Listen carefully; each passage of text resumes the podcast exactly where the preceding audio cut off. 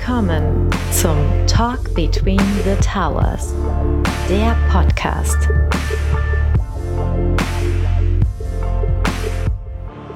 Hallo und herzlich willkommen zu einer neuen Ausgabe vom Talk Between the Towers. Heute wieder mit einem super interessanten Thema, Embedded Finance. Und dazu ist wieder der Augustin äh, zur Verstärkung mit an Bord. Hallo Augustin. Hallo Sebastian, hallo liebe Hörerinnen und Hörer. Ja, schön. Ähm, wir haben natürlich sonst auch immer super interessante Themen, aber heute freue ich mich natürlich ganz besonders drauf. Äh, Embedded Finance, äh, für mich persönlich einer der größten Trends im Banking. Ähm, ich glaube, jeder, der bei Banken, Versicherer arbeitet, hat davon schon mal gehört. Aber Augustin und ich könnten jetzt natürlich ellenlang über dieses Thema reden ja, aber vielleicht nicht immer ganz so qualifiziert. Und deswegen haben wir uns den perfekten Gast eingeladen und er hat auch glücklicherweise zugesagt. Das ist der äh, Jens Röhrborn von äh, Banksware. Hallo Jens. Hallo, freut mich sehr, dass ich dabei sein darf. Ja, die Ehre ist ganz auf unserer Seite. Ähm, magst du äh, dich einfach mal kurz vorstellen, damit die Hörer so ein äh, kleines Gefühl dafür bekommen, erstmal wer du als Person bist und was äh, du und deine Gründer mit Banksware aktuell machen? Ja, sehr gerne. Ähm, ja, ich habe seit äh, über 20 Jahren äh, zuerst als Anwalt Erfahrungen gesammelt im, äh, mit Banken, mit Zahlungsanbietern und äh, habe eigentlich Zeit meines Berufslebens äh, neben meiner Anwaltskanzlei ein Beratungsunternehmen gehabt, das äh, fast alle Zahlungsanbieter irgendwann mal beraten hat oder mit allen mal zu tun hatte. Und ähm, eine meiner letzten Aufgaben vor der Gründung von Banksware war eine Ausschreibung für ein sogenanntes Merchant Cash Advance Tool zu begleiten. Das sind letztendlich, äh, ist das ein Finanzierungsprodukt für Händler, die einen Zahlungsdienstleister nutzen und die gerne äh, die äh, Umsätze, die sie über die Zahlungsdienstleister äh, tätigen, auch für die Zukunft schon vorfinanziert haben möchten. Ein Produkt, was es in den USA an jeder Ecke gibt, aber was ich hier nicht finden konnte. Und äh, ich konnte hier vor allem keinen finden, der das auf einer White-Label-Basis anbietet. Und so ist die Idee zu Banksware geboren worden. Interessant. Ähm, Embedded Finance, Embedded Banking, jeder nennt es irgendwie so ein bisschen anders, äh, habe ich das Gefühl. Und die Community oder die Fachpresse kann sich noch nicht wirklich einigen. Kannst du mal für dich so eine Definition abgeben, was Embedded Finance für dich ist, beziehungsweise oder sollte es lieber Banking as a Service heißen oder äh, Contextualized Banking? Äh, was ist da dein Take drauf? Embedded Financial Services wurde einmal auf einer Konferenz von einer bekannten Fintech Venture Capital äh, Geberin äh, kreiert. Das trifft es auch ziemlich punktgenau. Am Ende ist es aber nichts Neues. Es ist ein White Label Produkt, das äh, jeder, der kein Finanzdienstleister ist, in äh, seinem Branding auf äh, seine Plattform, seine Webseite einbetten kann. Ähm, und äh, wenn man dann mal unter die Motorhaube schaut, dann sind dort eben Technologieanbieter wie wir, äh, das sind Enabler wie jetzt Banking as a Service Anbieter ähm, oder eben äh, auch Technologieanbieter, die äh, zusätzlich aus Nutzerverhalten und dergleichen lernen und äh, Finanzprodukte darauf zuschneidern, also dieses sogenannte Contextualized Banking. Also das sind alles entweder Enabler oder Komponenten von Embedded Financial Services. Embedded Financial Services ist eine ganz einfache White-Label-Lösung, die ich in meine Plattform einbinde und der Nutzer muss idealerweise, wenn er diesen Finanzdienst, diese Finanzdienstleistung nutzt, diese Plattform gar nicht verlassen, sondern er wird da gleich weitergeleitet und merkt gar nicht, dass eigentlich äh, diese Leistung von jemand anderem erbracht wird. Jetzt wird dieser Begriff natürlich häufig verwendet, gerade jüngst. Äh, du sagtest aber auch gerade, das ist gar nicht so Neues, ja, wenn ich dich richtig verstanden habe. Ähm, warum jetzt gerade? Hast du ein Gefühl, was macht Embedded Finance, Financial Services gerade so spannend äh, und wo könnte die Zukunft hingehen? Ja, das ist eine gute Frage. Also ich glaube, dass äh, Open Banking äh, gerade äh, die Möglichkeiten, die sich jetzt aus den Schnittstellen, die die Banken nach der PSD2-Richtlinie zur Verfügung stellen müssen, jetzt so weit gediehen sind, äh, dass man ähm, merkt, man ist gar nicht mehr auf die Banken angewiesen, sondern letztendlich kann jeder über zwei Komponenten Finanzdienstleistungen erbringen. Die eine Komponente ist, ein Banking-as-a-Service-Anbieter, also jemand, der über die notwendigen Banklizenzen oder äh, E-Geld-Lizenzen verfügt, äh, das Ganze also darf äh, und das dann auslagert auf einen Anbieter, der äh, die Technologie anbietet, das dann auch äh, quasi ähm, äh, in die Plattform einzubetten. Also alles eine sehr schnelle und sehr einfache Lösung. Alles, was ich, was ich, für, für was ich früher sehr lange gebraucht habe, wenn ich einen Kreditantrag stelle und da wird dann auf, äh, was weiß ich, die Bilanzen der letzten Jahre abgestellt und man muss ewig in die Vergangenheit gehen. Das wird einfach dem schnelllebigen ähm, Geschäft im Internet, E-Commerce äh, und dergleichen nicht mehr gerecht. Dort kann es sein, dass ich relativ lange brauche, bis ich Fahrt aufnehme. Plötzlich nehme ich Fahrt auf, es geht richtig los, möchte mich finanzieren, aber die traditionellen Kreditgeber schauen halt nicht auf den Zeitpunkt der letzten Monate, wo mein Geschäft richtig abgeht, sondern schauen viel länger zurück und sagen, ja, das können wir dir natürlich gar nicht anbieten, ist ja viel zu riskant. Während wenn ich eben über eine Datenhoheit verfüge, wo ich sage, ich kriege auf der einen Seite die Plattformdaten, bei dem ich eingebettet bin, ich bekomme ähm, über Schnittstellen Zugriff auf sein Bankkonto, ich kann mir dort ähm, die Kapitaldienstrechnung quasi äh, sofort äh, herleiten äh, und kann dort, und das ist das, was Banksware macht, eigentlich innerhalb von Minuten eine Kreditentscheidung treffen. Ist derjenige kreditwürdig? kann er den Kredit zurückbezahlen und ich kann ihm dann auch eine zugeschneiderte Rate und Rückzahlungsvariante ähm, anbieten und das alles in Minuten. Das ging vor einigen Jahren noch gar nicht, weil es diese harmonisierten Bankenschnittstellen äh, noch gar nicht gab und auch nur sehr wenige Banking as a Service Anbieter, die als Enabler ähm, solche Plattformen dann äh, erst in die Lage dazu versetzen. Du hast jetzt mehrere Player in dieser ganzen Wertschöpfungskette angesprochen. Du hast einmal das Unternehmen angesprochen, wo die Finanzdienstleistung integriert wird. Das mag ein E-Commerce-Shop sein etc. Du hast den Technologie-Provider angesprochen, Enabler, ähm, Banksware vielleicht in dem Fall. Dann hast du den Banking as a Service-Anbieter äh, angesprochen, der die Lizenz am Ende stellt. Äh, meine Frage jetzt natürlich, woher kommt das Geld? Woher kommt der Kredit dann am Ende vom Tag? Dafür gibt es verschiedene Möglichkeiten. Es gibt eben Banken, ganz normale Balance Sheet Länder, die für sich neue Möglichkeiten äh, suchen, äh, schlussendlich ihr Geld äh, unter die Leute zu bekommen. Also wie verdient eine Bank Geld? Ähm, die eigentlichen Geldbringer sind eben äh, äh, verzinste Einnahmen, das heißt also aus Darlehensgeschäft das ist natürlich jetzt, das wird immer durch Regulierung immer schwerer. Die Anforderungen an die Kredite werden immer höher. Und das ist das sogenannte Transaktionsbanking, also das Geschäfts, äh, also der geschäftliche äh, Zahlungsverkehr. Äh, dort verdient die Bank Geld. Das wird immer mehr durch Fintechs übernommen. Die Banken treten immer mehr in den Hintergrund. Und sie sind gut beraten, äh, sich eben auf dieses, äh, diese neue Umgebung, diesen neuen Wettbewerb einzustellen. Jetzt, ähm, wie so schön heißt, ähm, wenn ich meinen Feind nicht besiegen kann, äh, schließe ich mich mit ihm zusammen. Äh, und äh, da gibt es doch einige Banken, die daraus gelernt haben und äh, sagen, bevor wir diesen, äh, dieses doch nicht unerhebliche Geschäft Dritten überlassen, äh, stellen wir das Kapital zur Verfügung äh, geben ähm, gewisse Vergabekriterien vor, anhand derer Startups wie Banksware die Kreditentscheidung dann für die Bank ausüben und das gesamte Zahlungsmanagement, Auszahlung des Darlehens, äh, das Monitoring der Rückzahlung des Darlehens dann übernehmen. Das ist die eine Rolle der Bank. Also sie kann sich immer darauf zurückziehen, zu sagen, ich gebe nur das Geld und ähm, äh, gebe mich einmal mit ähm, äh, mit, der, mit der Definition einer sogenannten Scorecard äh, äh, zufrieden. Oder äh, ich versuche selbst ein Angebot an diese Kunden maßzuschneidern, ähm, das, in, äh, das dann auch das Label der entsprechenden Bank trägt. Also sprich, ähm, wie eine N26 oder eine Penta nach außen aufzutreten und eben auch diese, diese eher jungen äh, Kunden ähm, zeitgemäß anzusprechen.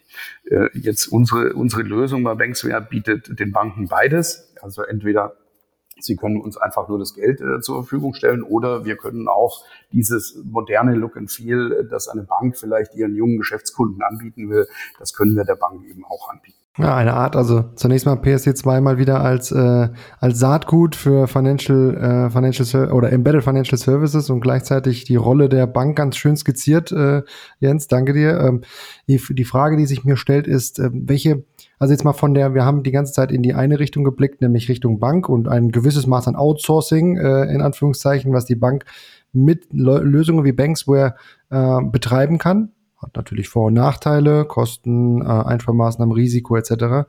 Jetzt haben wir natürlich äh, in die Richtung der Banken geschaut und was für Möglichkeiten sich ergeben aus äh, Lösungen wie die Euro bei Banksware. Ähm, schauen wir mal in die andere Richtung, also B2B.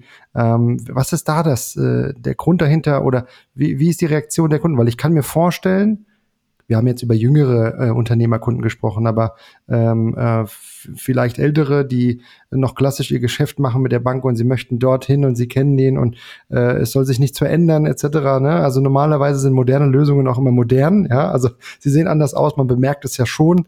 Äh, sie kriegen es vielleicht auch äh, direkt oder indirekt mit. Wie reagiert denn da der äh, die Kunden? Wie reagiert die da die Kundschaft? Also ich glaube, das Stichwort ist hier Convenience und äh, Speed. Also wir sind einfach eine Lösung, die unheimlich, die die, die Darlehensvergabe unheimlich vereinfacht.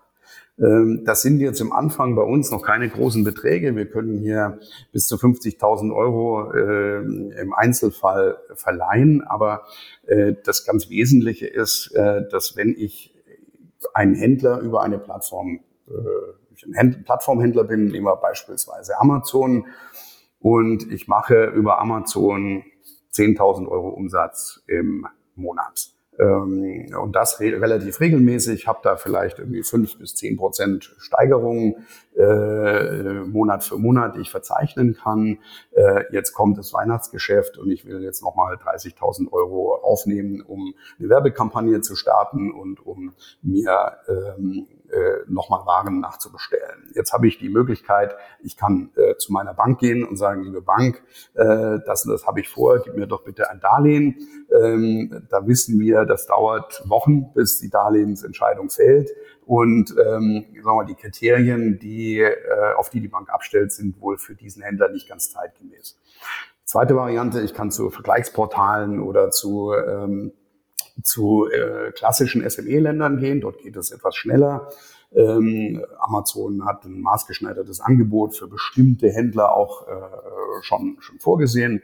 Und ähm, dort dauert es, äh, mal, Werbung, Werbung sagt, das dauert 48 Stunden. Äh, dann habe ich ein Darlehen, äh, das ist aber ein relativ fixes Darlehen, was auch sich eher auf äh, historische Erfolge bezieht. Ähm, oder Sie haben uns, äh, bei uns ist es so, wenn der Amazon-Kunde sich äh, bei uns anmelden würde und sagen würde, ich möchte den Kredit beantragen äh, und er ist kreditwürdig, dann hat er innerhalb von 15 Minuten die Kreditentscheidung und das Geld auf dem Konto. Äh, das funktioniert so, dass wir äh, bei den Plattformen, bei denen wir integriert sind, Amazon gehört noch nicht dazu, ähm, die Plattformdaten auslesen, zeitgleich den Kontoblick äh, über einen lizenzierten Kontoinformationsdienst abfragen und weitere Scoring-Datenbanken checken. Das funktioniert alles mehr oder weniger in Real-Time. Dann wird das mit der Scorecard des Länders, heute haben wir derzeit haben wir eine 100 Millionen Linie der, der Vereinigten Volksbanken, ähm, wird gegen diese Kreditanforderungen gecheckt, also quasi wie, wie ein Match auf Tinder, muss man sich das vorstellen. Dann ist ähm, äh, das, das Matching erfolgreich. Äh, wir ziehen das Geld ein und überweisen es an äh, den Händler. Das heißt also, er kann sehr schön und sehr schnell planen. Für ihn ist das quasi wie eine Kreditlinie. Er muss nicht sagen, ja, ich habe jetzt eigentlich gerade ähm, die Möglichkeit, äh, mein Zulieferer ruft mich an, ob ich da noch für das Weihnachtsgeschäft was haben will. Ich muss mich schnell entscheiden. Innerhalb von 15 Minuten kann er entsprechend disponieren. Das hat er bisher nirgendwo anders. Und ähm, dazu kommt, äh, dass unsere Philosophie eben anders bei diesen klassischen Balance Sheet Ländern auf äh, die, die Einbettung in die Plattform beruht. Das heißt also, er muss in der Regel seine Plattformumgebung gar nicht verlassen. Ähm, er muss sich nirgendwo einloggen, er muss kein neues Konto erstellen, äh, sondern er wird äh, quasi nahtlos übergeführt und ähm, äh, das äh, funktioniert sehr schön. Ja, also wir haben quasi eine Zwischenlösung gebaut, die, ähm, weil diese Einbettung nicht ganz unaufwendig ist, ähm, äh, äh, damit kann die Plattform sofort loslegen. Ja, also das heißt, da wird nur ein Button gesetzt und dann wird er auf uns weitergeleitet. Aber äh, Ziel der Übung ist schon die komplette Einbettung in die User Experience der Plattform. Mhm. Wir, du hast jetzt auch viel natürlich, äh, reden wir über diesen ganzen Faktor ähm, B2, also B2C, der Endkunde, ja, nimmt ein Gerät zum Beispiel auf für ähm, irgendeine Dienstleistung, für irgendein Produkt. Ähm, wie siehst du denn das Potenzial in dem, äh, in dem ganzen Firmenkundenmarkt. Das bedeutet äh, Transaktion äh, zwischen äh, Firmenkunden, dass sie sagen, äh, dass man sich da eventuell auch einbettet. Siehst du in diesem Bereich auch Potenzial oder sagst du eigentlich, nee, B2C äh, oder B2B2C ist eigentlich schon das, äh, was vor allem relevant ist und äh, hier ist es vor allem wichtig, ähm, aktiv zu sein?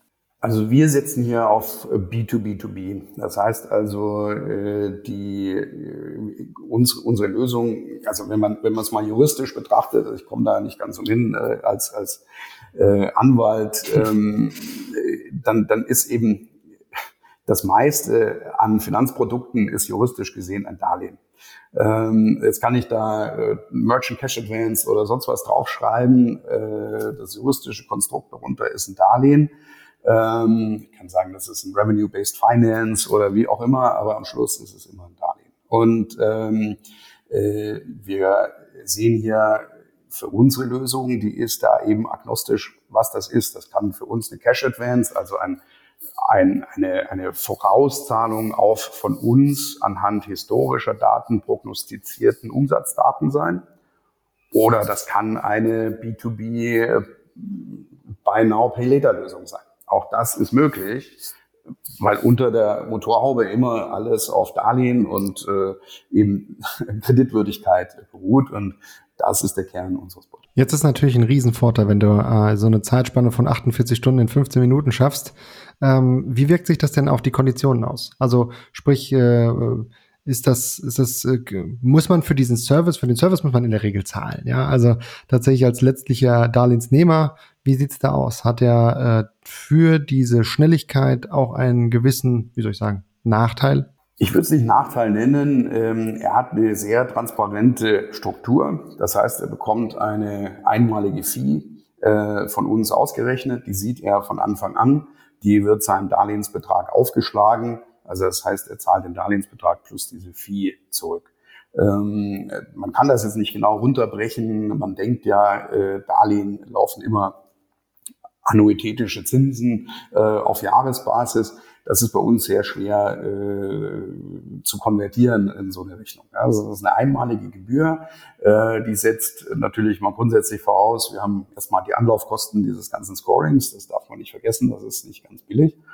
Äh, und dann ähm, äh, kommt es darauf an, wie lang ist die Laufzeit des Darlehens. Da hat der äh, Darlehensnehmer die Möglichkeit, derzeit zwischen drei, sechs, neun und zwölf Monaten zu wählen. Je nachdem ändert sich auch die Gebührenhöhe. Äh, und äh, dann kommt natürlich auch äh, hinzu, wie unser Scoring-Ergebnis ist. Wenn das äh, etwas äh, riskanter ausfällt, ist die Gebühr etwas höher, äh, ist das eine, eine, relativ sichere Sache, ist sie etwas geringer.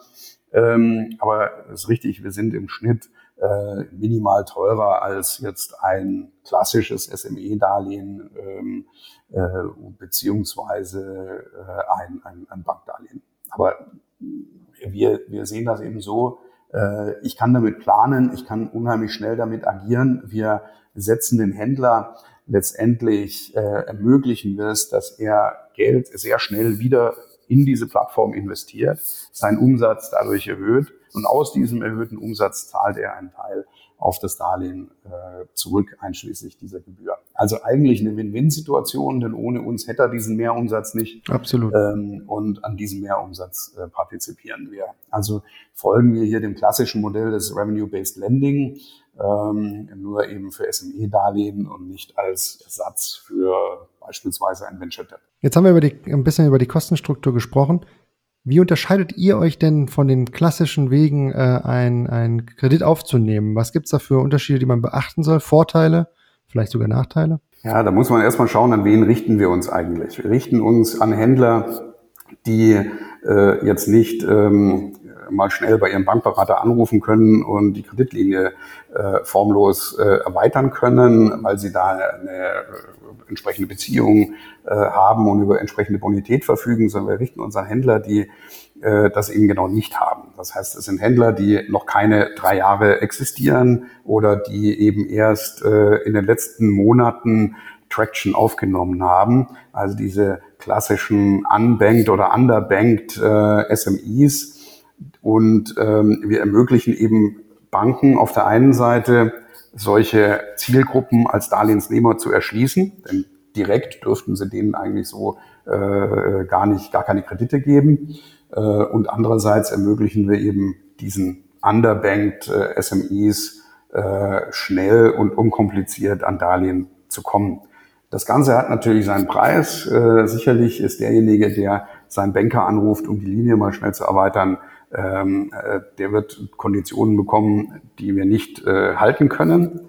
Das heißt, da sind wir etwas teurer, aber schlussendlich kommt es auf die Geschwindigkeit, die Planbarkeit und die Convenience an und äh, die Tatsache, dass wir dem Händler ermöglichen, mehr Umsatz sehr schnell zu tätigen und aus diesem Mehrumsatz, den er unser, ohne unser Darlehen gar nicht hätte, da schneiden wir uns eben eine kleine Gebühr und eine Rückzahlung des Darlehens raus. Da werde ich natürlich hellhörig, wenn ich höre, äh, unter drei Jahre Kreditvergabe, Alarm, Alarm, ja. Die Frage ist, wer übernimmt denn das Risiko bei euch? Das Risiko liegt in der Regel bei der, äh, beim Darlehensgeber. Das kann die Bank sein, das kann ein Lendingfonds sein, ähm, aber das liegt nicht bei Banksware. Das ist klar.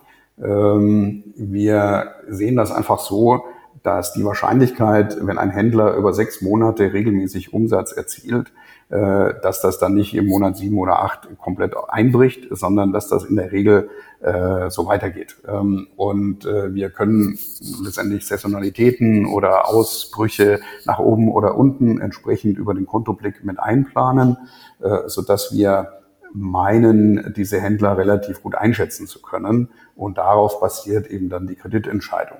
Ein weiteres Kriterium, äh, was bei der Kreditvergabe hier auch eine Rolle spielt, ist der Rückzahlungsmechanismus. Wir klinken uns bei der Rückzahlung zwischen die Plattform und den Händler ein, sodass der Händler sein Geld ähm, bereits abzüglich des Darlehensrückzahlungsbetrags erhält. Also wir laufen gar nicht das Risiko, dass das Geld von der Plattform an den Händler gelangt, und der Händler das dann wieder ausgibt und sein Darlehen nicht zurückbezahlt, sondern wir zwacken es direkt von der Plattform ab und auch das reduziert das Risiko und erlaubt es, diese Kundengruppen äh, zu erschließen. Jetzt habe ich an mir selbst gemerkt, ich weiß nicht, wie dir, Sebastian, es geht. Äh, äh, wir wollten über Embedded Financial Services sprechen und das, euer Produkt ist so spannend, dass ich mich äh, gerade ertappe, wie wir immer, immer tiefer reingehen, was Banksware ist, was ihr macht, wie eure Idee ist, weil es wirklich spannend ist.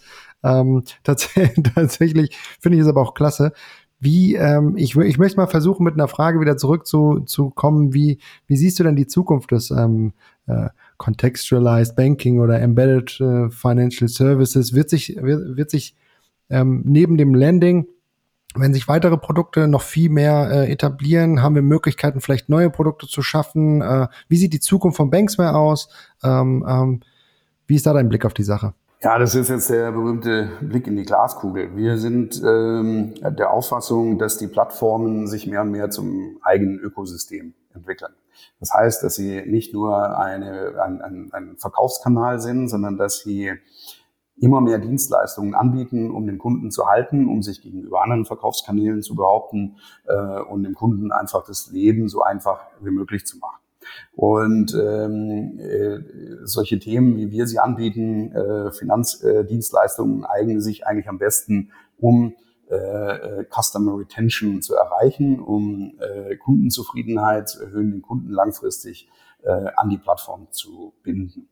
Wir sehen das äh, vor allem in den USA, wo das schon sehr weit ist. Äh, dort kommt es, äh, ist es vor allem getrieben durch die Zahlungsanbieter äh, und durch, durch Amazon natürlich. Ähm, und das kommt hier, äh, in, England ist es auch schon weiter als hier in Deutschland, aber das kommt hier in Deutschland auch. Wir sehen, die Nachfrage der Plattformen hier ist enorm. Äh, und ähm, ich glaube, dort wird das auch erkannt, dass das ein Trend ist, den man, äh, den, den man nicht versäumen darf. Definitiv. Also äh, aus meiner Perspektive auch mal so für mich zusammenfassend, es ist ein Trend, der eigentlich alle Bereiche äh, ein bisschen äh, berührt, wenn wir in der Finanzindustrie und wenn wir darauf schauen. Wir haben auf der einen Seite klar Banken, für die das ähm, sehr starke Konsequenzen haben kann, vor allem im Vergleich zu ihrem aktuellen Geschäftsmodell, was ja sehr vertriebslastig auch ist oder wo ein großer Teil Vertrieb ist und wo auch, wo, wo auch der, äh, der, die Eigenkapitalrendite mit am besten ist. Und dass wir natürlich diesen Trend jetzt schon länger beobachten, aber durch Plattformen wie Banksware ähm, wird das Ganze jetzt ein bisschen aus meiner Perspektive das erstmal in die Realität auch umgesetzt. Ja? In der Vergangenheit wurde viel drüber geredet, dass eigentlich das Finanzprodukt dahin gehen muss, wo der Need auch ist. Ja, aber jetzt finde ich, sehen wir das erste Mal, ähm, dass es auch passiert. Ja, und ähm, ich habe ja, ich habe persönlich habe natürlich ein Herz für Banker immer. Ne, ähm, es tut mir immer ein bisschen leid, das zu hören. Aber auf der anderen Seite hast du ja auch gesagt, welche Rolle und auch welche guten Rollen Banken spielen können in diesem ganzen Ökosystem und diesem Konstrukt. Ähm, daher ähm, wirklich interess super interessant bis hier, bis hierhin. Und ähm, an dieser Stelle ist eigentlich immer dann der, der Einsatz von Augustin, wenn wir äh, über unsere E-Mail-Adresse äh, reden und über weitere Fragen reden. Das möchte ich ihm natürlich jetzt nicht wegnehmen. Natürlich. Falls ihr Fragen an Jens habt äh, oder äh, Anregungen an uns, bitte kontaktiert uns unter talk at between-the-towers.com. Genau. Und deswegen wir sind jetzt auch schon am Ende von unserem Podcast und mir bleibt eigentlich nur zu sagen, vielen Dank, Jens, für den Einblick äh, in die spannende Welt. Ich glaube, wir werden in Zukunft eine Menge noch von dir, vor allem aber auch natürlich von Banksware hören und ähm, bin wirklich gespannt auf diese Zeit. Ich muss noch mal ganz kurz einhaken. Äh, wir haben in der Regel immer noch eine, äh, äh eine letzte Frage, Jens, äh, und zwar, wenn du dir was wünschen könntest, was wäre das? Das kann natürlich äh, natürlich äh, Banksware bezogen sein, kann privat sein, kann geschäftlich sein, kann alles Mögliche sein. Was wäre dein Wunsch? Ja, also ich würde mir wünschen, dass vor allem die äh, Regulierung auch äh, etwas sich anpasst an diese neuen äh, Formen der Finanzierung, dass äh, klarere Regelungen äh, und, und Gesetze erlassen werden, was Banking as a Service, äh, was Embedded Financial Services angeht wir sind derzeit äh, darauf angewiesen, dass äh, teure Anwaltskanzleien Legal Opinions abgeben, äh, wie sich das verhält. Ähm, aber auch das ist nur so viel wert, wie die BaFin dann am Ende des Tages äh, auch die Meinung der Anwälte teilt. Ähm, wir sind ja auf Generalklauseln angewiesen, die teilweise sehr veraltet sind und äh, sehr weit, ähm, sehr weiten Inter Interpretationsspielraum zulassen. Und äh, das ist einfach nicht mehr zeitgemäß. Und ich würde mir wünschen, dass die, sowohl die Regulierung als auch die Gesetzgebung hier nachzieht. Ein sehr sympathischer Wunsch, denn der würde nicht nur dir und euch helfen, sondern vielen, vielen weiteren Unternehmen auch. Vielen Dank, Jens, nochmal für deine Zeit und dass du heute beim Talk Between the Towers dabei warst.